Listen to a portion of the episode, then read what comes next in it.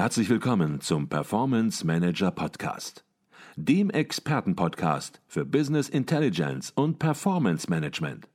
Inspirationen, Know-how und Impulse für Controller und CFOs, die noch erfolgreicher sein wollen. Ihr heutiger Gastgeber Peter Blum.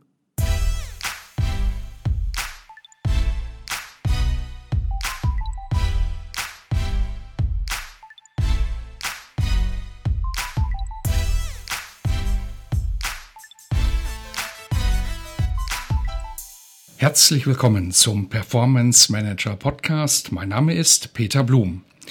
Die wirtschaftlichen Auswirkungen der Corona-Krise sind enorm und in ihrem Ausmaß noch nicht abzuschätzen.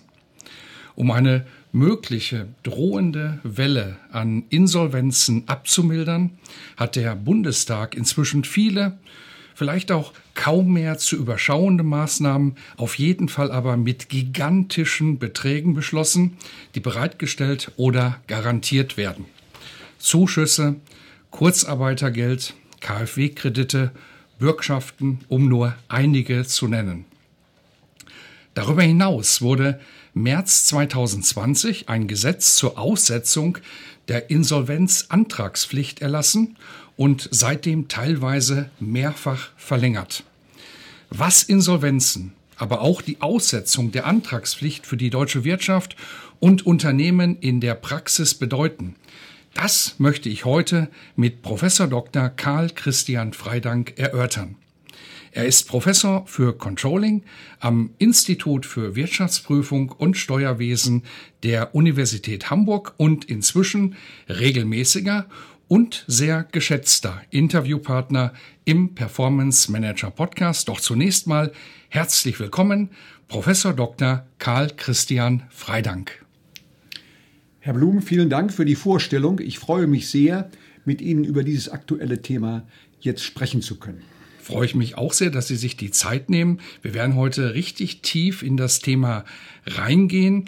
Die Unternehmenskrise der Insolvenz, über die wir ja besonders gleich sprechen werden, löst für die Unternehmensleitung bei den Aufsichtsorganen, sofern vorhanden, aber auch für den Abschlussprüfer besondere Verpflichtungen aus.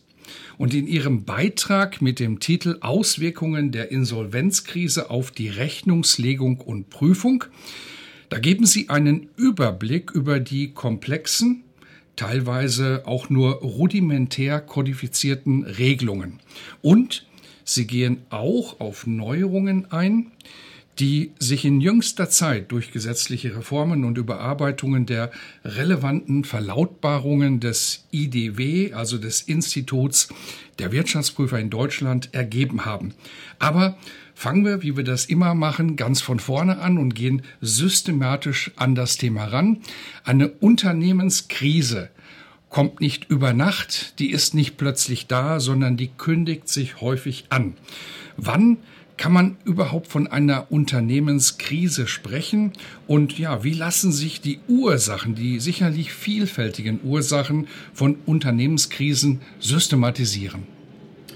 Äh, ja, zunächst die Definition ähm, von einer Unternehmenskrise. Wann liegt sie überhaupt vor? Man kann ganz vereinfachend sagen, wenn die Existenz des Unternehmens bedroht ist, liegt eine Unternehmenskrise vor. Und da hat man sich in der Betriebswirtschaftslehre Gedanken gemacht, wie eine solche Krise abläuft. Nämlich in drei grundlegenden Stufen. Es gibt zunächst die Strategiekrise. Das heißt, die Erfolgspotenziale des Unternehmens sind bedroht. Äh, Märkte beispielsweise brechen weg äh, für Unternehmen. Ähm, dieser Strategiekrise folgt die Erfolgskrise. Jetzt brechen die Umsatzerlöse ein. Ähm, Kostensteigerungen gegebenenfalls liegen auch vor in dieser Krisensituation. Das heißt, jetzt habe ich schon eine Auswirkung auf die Steuerungsgrößen, Kosten, Leistungen, Aufwendungen, Erträge im Unternehmen.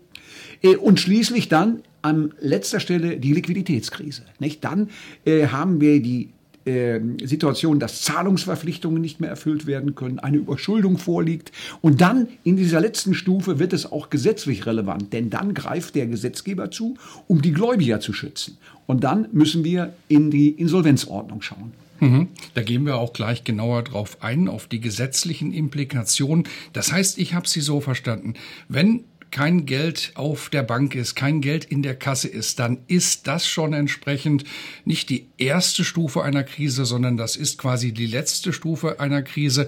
Und ja, ich sag mal, wenn man glaubt, das ist der Anfang, dann bedeutet das im Prinzip nur, dass man viele Stufen vorher versäumt hat, genauer hinzuschauen. Äh, genauer hinzusteuern und gegenzusteuern. Also etwa in der Strategiekrise andere Erfolgspotenziale aufzubauen oder in der Erfolgskrise stark Kostenmanagement zu betreiben. Dann hat man da Versäumnisse. Äh, und äh, man kann sagen, dann ist das ähm, wirklich die letzte Situation für das Unternehmen, die letzte schlimme Situation, wenn also die Unternehmensexistenz durch die Insolvenzordnung bedroht ist. Dann haben wir die Liquiditätskrise. Mhm. Jetzt hatten Sie verschiedene Stufen, verschiedene Szenarien der Krise gerade dargestellt. Was ist bei der Aufstellung des Jahresabschlusses ganz pragmatisch gesprochen zu beachten? Muss man da erst eine Krise darstellen, wenn es eine Liquiditätskrise da ist, oder geht es darum, Krisen schon von Anfang an vernünftig zu bewerten und darzustellen? Also da gibt es einen sogenannten allgemeinen Grundsatz ordnungsgemäßer Rechnungslegung oder ordnungsmäßiger Buchhaltung, der sagt, ähm, es muss die Fortführung der Unternehmenstätigkeit gesichert werden. Das Going-Concern-Prinzip. Damit alle, die diesen Jahresabschluss lesen, wissen, das Unternehmen existiert weiter, es wird nicht zerschlagen. Und das ist ein ganz wichtiger Prüfungsaspekt für den äh, Vorstand, der den Jahresabschluss aufstellt, für den Wirtschaftsprüfer, der ihn prüft, und auch für den Aufsichtsrat. Diese Going Concern ähm, äh, Prämisse, das Postulat zu prüfen. Mhm, okay. Und das heißt, es gilt also auch schon in einer Strategiekrise erste Hinweise im Jahresabschluss entsprechend ja, zu vermitteln oder geht es nur darum, sozusagen in einer Liquiditätskrise das dann darzustellen? Äh, in allen Krisenbereichen, die ich genannt habe, stecken Anhaltspunkte, um etwa die Fortführung der Unternehmenstätigkeit in Frage zu stellen. Ne? Äh, äh, die letzte Stufe, die Liquiditätskrise, ist natürlich, ähm, dann muss ich tätig werden. Und dann äh, haben wir das Postulat des Gläubigerschutzes. Mhm. Und wenn die Gläubiger nicht mehr ihre entsprechenden Forderungen eintreiben können, dann greift der Staat ein und sagt, die Liquiditätskrise ist die letzte äh, Bastion, ähm, die wir jetzt haben. Jetzt müssen wir aktiv werden und dann greifen die Regelungen der Insolvenzordnung. Mhm. Das ist nochmal gut, dass Sie das herausgearbeitet haben, weil vielfach ist es ja so, dass viele denken, dass man über die Strategiekrise gar nicht redet, dass man über das Geschäftsmodell im Jahresabschluss gar nicht redet. Und hier hängen natürlich auch gesetzliche Implikationen entsprechend dran, Verpflichtungen auch der Geschäftsleitung, der Geschäftsführung, hierüber sich auszulassen, hierüber nachzudenken, auch die Existenz eines Unternehmens respektive die Zukunft Zukunft eines Geschäftsmodells kann nicht einfach unter den Tisch fallen, wenn man merkt, das führt vielleicht jetzt noch nicht zum Problem, aber kann in ein, zwei, drei Jahren zum Problem führen. Sie hatten dann aber gerade auf die Insolvenzordnung schon abgestellt. Klar, eine Liquiditätskrise sozusagen das hintere Ende einer Krise kann, muss nicht, kann dann natürlich in der Insolvenz enden und die ist in der Insolvenzordnung ganz klar definiert und vielleicht beginnen wir dort einfach mal mit den Begriffen Zahlungsunfähigkeit oder die drohende Zahlungsunfähigkeit. Wann liegt diese vor? Also die Zahlungsunfähigkeit ist ein Insolvenzgrund, wenn sie vorliegt. Sie liegt dann vor, wenn der Schuldner nicht in der Lage ist, die fälligen Zahlungsverpflichtungen zu erfüllen oder schon seine Zahlungen eingestellt hat. Dann haben wir es mit einer Zahlungsunfähigkeit zu tun. Das ist der erste Konkursgrund. Der zweite ist die drohende Zahlungsunfähigkeit, wenn der Schuldner voraussichtlich nicht in der Lage ist, die bestehenden Zahlungsverpflichtungen äh, im Zeitpunkt der Fälligkeit zu erfüllen. Da gibt es einen Prognosezeitraum von 24 Monaten. Da muss prognostiziert werden, ob er in diesem Zeitraum dann äh, zahlungs voraussichtlich zahlungsunfähig wird. Und die dritte Grund, der betrifft nun äh, die Kapitalgesellschaften, das ist die Überschuldung. Mhm, okay. Auf die Überschuldung kommen wir gleich nochmal genauer drauf zurück, eines mittelständischen Unternehmens. Und ja, die sagt, Mensch, die Liquidität passt nicht mehr so ganz super, aber sind wir denn jetzt schon zahlungsunfähig? Sind wir drohend zahlungsunfähig? Was gibt's da für Prüfschritte? Gibt's da Prüfschritte, die die Unternehmensführung durchführen kann oder vielleicht sogar muss, um eben das Thema Zahlungsunfähigkeit zu bearbeiten? Muss sie machen. Das muss sie machen. Äh, dazu ist sie verpflichtet. Ähm, also da erstellt man äh, einen Finanzstatus und einen Finanzplan. Das ist eigentlich so äh, die herrschende Meinung, um die Prüfung der Zahlungsunfähigkeit vorzunehmen. Das heißt also, es werden alle gegenwärtig verfügbaren Finanzmittel des Unternehmens, also alle Bank- und Kassenguthaben, kurzfristig veräußerbare Wertpapiere den fälligen Verbindlichkeiten gegenübergestellt. Mhm. Also innerhalb eines Finanzplanes. Ähm, und ähm, wenn dann herauskommen sollte, dass wir eine Unterdeckung haben, also eine Finanzlücke vorliegt. Das heißt also, die äh, Verbindlichkeiten höher sind als das, was in der Kasse ist. Nicht? Und äh, was, dann liegt eine Finanzlücke vor. Äh, und äh, in, diesem, ähm, äh, in dieser Finanzlücke ähm, müssen wir natürlich jetzt sehen, wie diese Finanzlücke ausgeglichen wird. Jetzt kann man sagen, in dem Finanzplan könnte man gegebenenfalls Ausgleichsmaßnahmen reinnehmen. Ich denke etwa an Kreditaufnahmen nicht? und Sanierungen auch, die wir haben, um diese Finanzlücke auszugleichen im Finanzplan. Das muss aber nachgewiesen werden dann, dass man die hat, um diese Finanzlücke dann ähm, zu kaschieren. Mhm. Jetzt hatten Sie gerade gesagt, es muss ein Finanzplan aufgestellt werden. Das ist keine Kür, sondern das ist die Pflicht, die die Unternehmensführung hier durchzuführen hat, um eben drohende Zahlungsunfähigkeit festzustellen. Und wenn so ein Finanzplan aufgestellt wird, dann gibt es ja durchaus verschiedene Szenarien. Eine Geschäftsführung mag möglicherweise ein Unheil kommen sehen, aber man hat ja doch häufig auch Hoffnung. Man hat die Hoffnung, Hoffnung, dass es doch besser funktioniert, als man erst jetzt erwartet, dass möglicherweise doch noch ein Kunde kommt, ein großer Kunde kommt, der die Liquidität sozusagen wieder in eine richtige Richtung bringt. Welche Optionen gibt es, dort den Finanzplan aufzustellen? Hat man da ja verschiedene Möglichkeiten? Kann man dort ein Best-Case-Szenario aufstellen oder gibt es dort ganz klare Kriterien, nach denen der Finanzplan aufzustellen ist? Also ein Finanzplan ist eine Prognose Prognoserechnung und sie schaut für 24 Monaten äh, in die Zukunft und deswegen ist sie grundsätzlich unsicher. Man kann nicht sagen, diese ähm, Verpflichtungen, Zahlungsverpflichtungen, äh, die, äh, die ich jemand, äh, die ich jetzt habe und die jemand von außen an mich leisten muss, diese Zahlungen sind sicher. Das kann man nicht. Aber der Wirtschaftsprüfer muss natürlich, und jetzt kommen wir ja ähm, äh, zu der Prüfung durch den Abschlussprüfer, sich von der Unternehmensleitung dieses dokumentieren lassen. Nicht? Wie sicher ist denn das? Mhm. Haben wir einen Vertrag abgeschlossen? Äh, beispielsweise mit einem Kunden, äh, muss der Kunde, äh, äh hat der Kunde nach dem Vertrag innerhalb der 24 Monate unter Umständen Vorauszahlungen zu leisten. Alles das ist natürlich zu prüfen, um diese Finanzlücke, die man gegebenenfalls im Finanzplan schließt, zu dokumentieren. Mhm. Da muss der Abschlussprüfer, der Vorstand, der Abschlussprüfer und auch der Aufsichtsrat natürlich mhm. dann hinschauen, ob das äh, wahrscheinlich ist, dass mhm. wir diese Finanzlücke schließen können. Können wir sie nicht schließen, nicht? und es ist dann haben wir einen Konkursgrund. Dann, ein, äh, da muss Insolvenz angemeldet werden. Mhm. Und das muss der Vorstand sofort machen. Mhm. Sie haben den Aufsichtsrat angesprochen, Sie haben den Wirtschaftsprüfer angesprochen und die Verantwortung dieser beiden Seiten. Und da werden wir auch gleich nochmal drauf zu sprechen kommen. Was auch wichtig ist, ist, dass die Geschäftsführung hier die Verantwortung hat, diese Prüfung auch sauber durchzuführen. Es nicht zu tun, die Augen zuzumachen, ist kein Kavaliersdelikt, weder für die Geschäftsführung noch für den Aufsichtsrat noch für den Wirtschaftsprüfer, sondern hier hängen auch, ja, ich sage das mal, handfeste Strafen dran. Vielleicht können Sie dazu ein bisschen noch was sagen. Ja, selbstverständlich. Das sind Pflichtverletzungen, die der Vorstand hat, den Jahresabschluss aufzustellen ähm, äh, und auch zu prüfen, ähm, ob die Unternehmensfortführung gesichert ist. Und wenn er das nicht sorgfältig tut, dann hat er Pflichtverletzungen, dann kann er zivilrechtlich belangt werden, nicht, vom Aufsichtsrat, wenn er das nicht äh, ordnungsgemäß macht.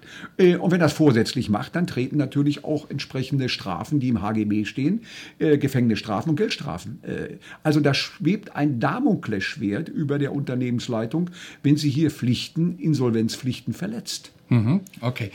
Jetzt haben wir über die Zahlungsunfähigkeit oder über die drohende Zahlungsunfähigkeit gesprochen. Jetzt sollten wir noch den dritten Insolvenzgrund gemäß Insolvenzordnung besprechen. Das ist die Überschuldung.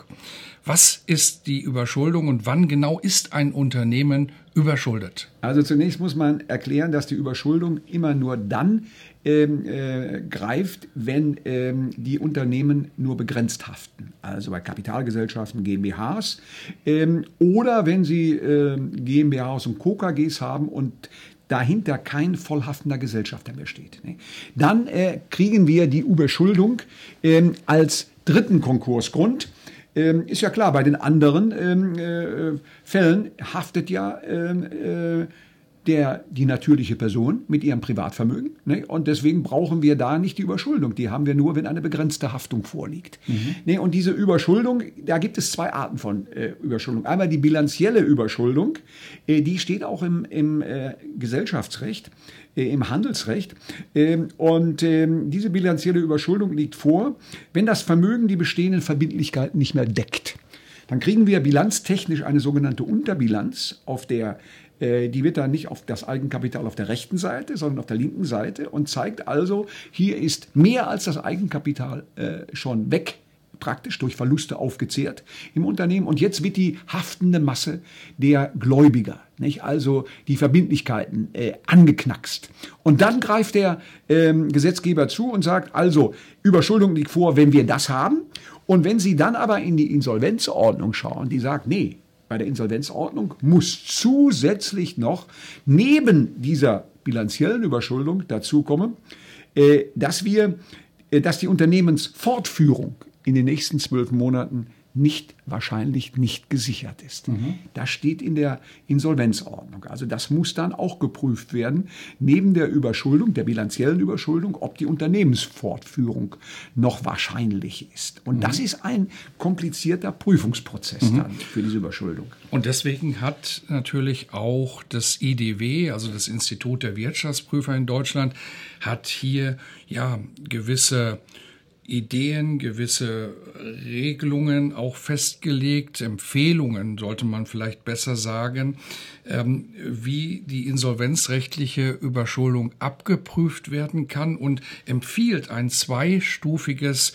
Überschuldungsprüfungsverfahren. Vielleicht können Sie hier ein bisschen was zu sagen, wie diese beiden Stufen konkret aussehen. Also hier müssen wir vom Begriff her sehen, es ist nicht mehr die Unternehmensfortführung, sondern hier haben wir die Fortbestehensprognose, die wir jetzt prüfen nach Insolvenzordnung. Mhm.